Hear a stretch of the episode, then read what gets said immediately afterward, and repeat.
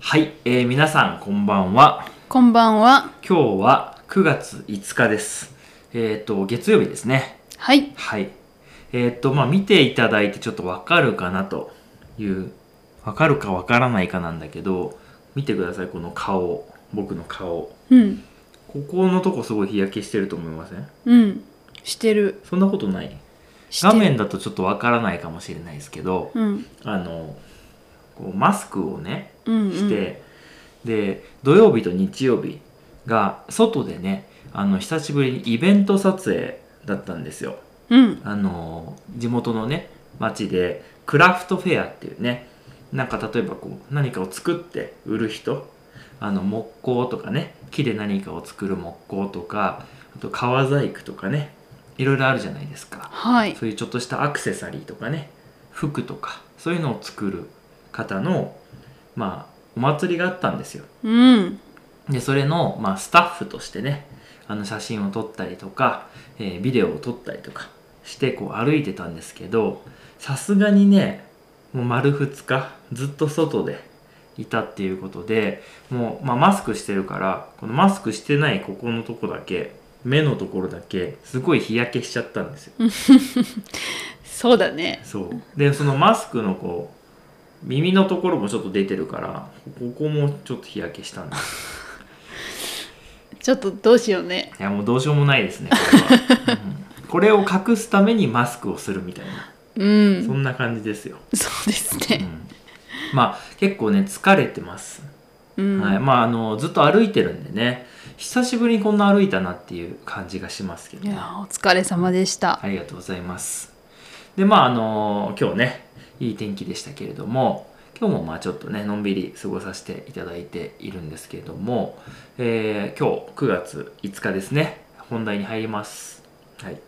えー今日はですね、国民栄誉賞の日ということなんですね。へえ、うん今日なんですか。はい。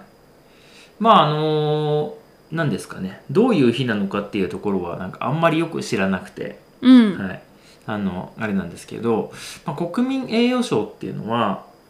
えーっとまあ、日本人で、まあ、何かの分野ですごく活躍した人に対して贈られる、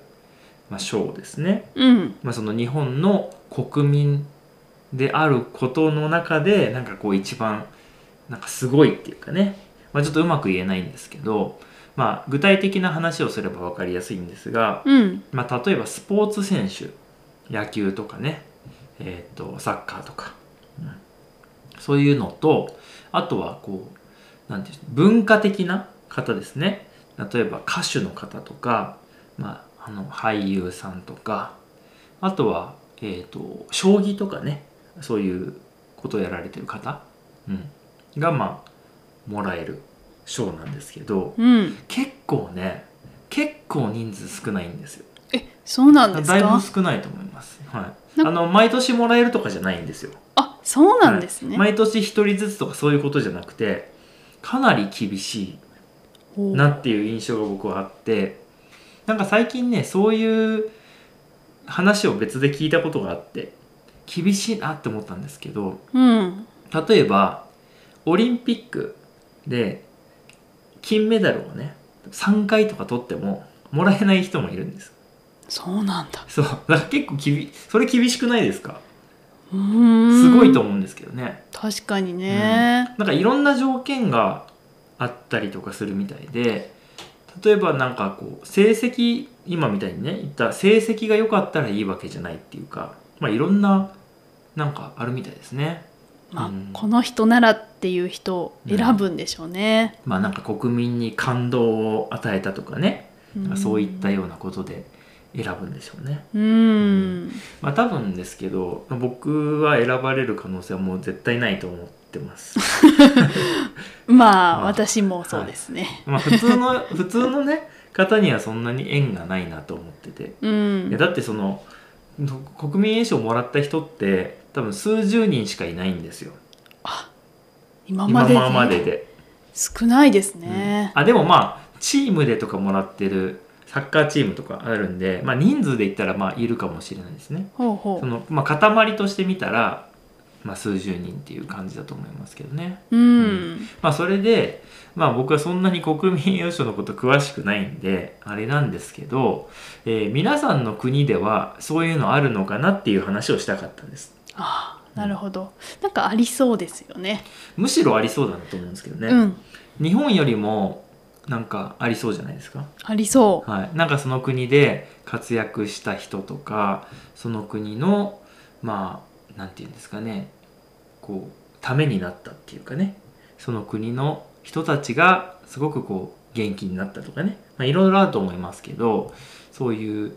人に対して、まあ、国とかね、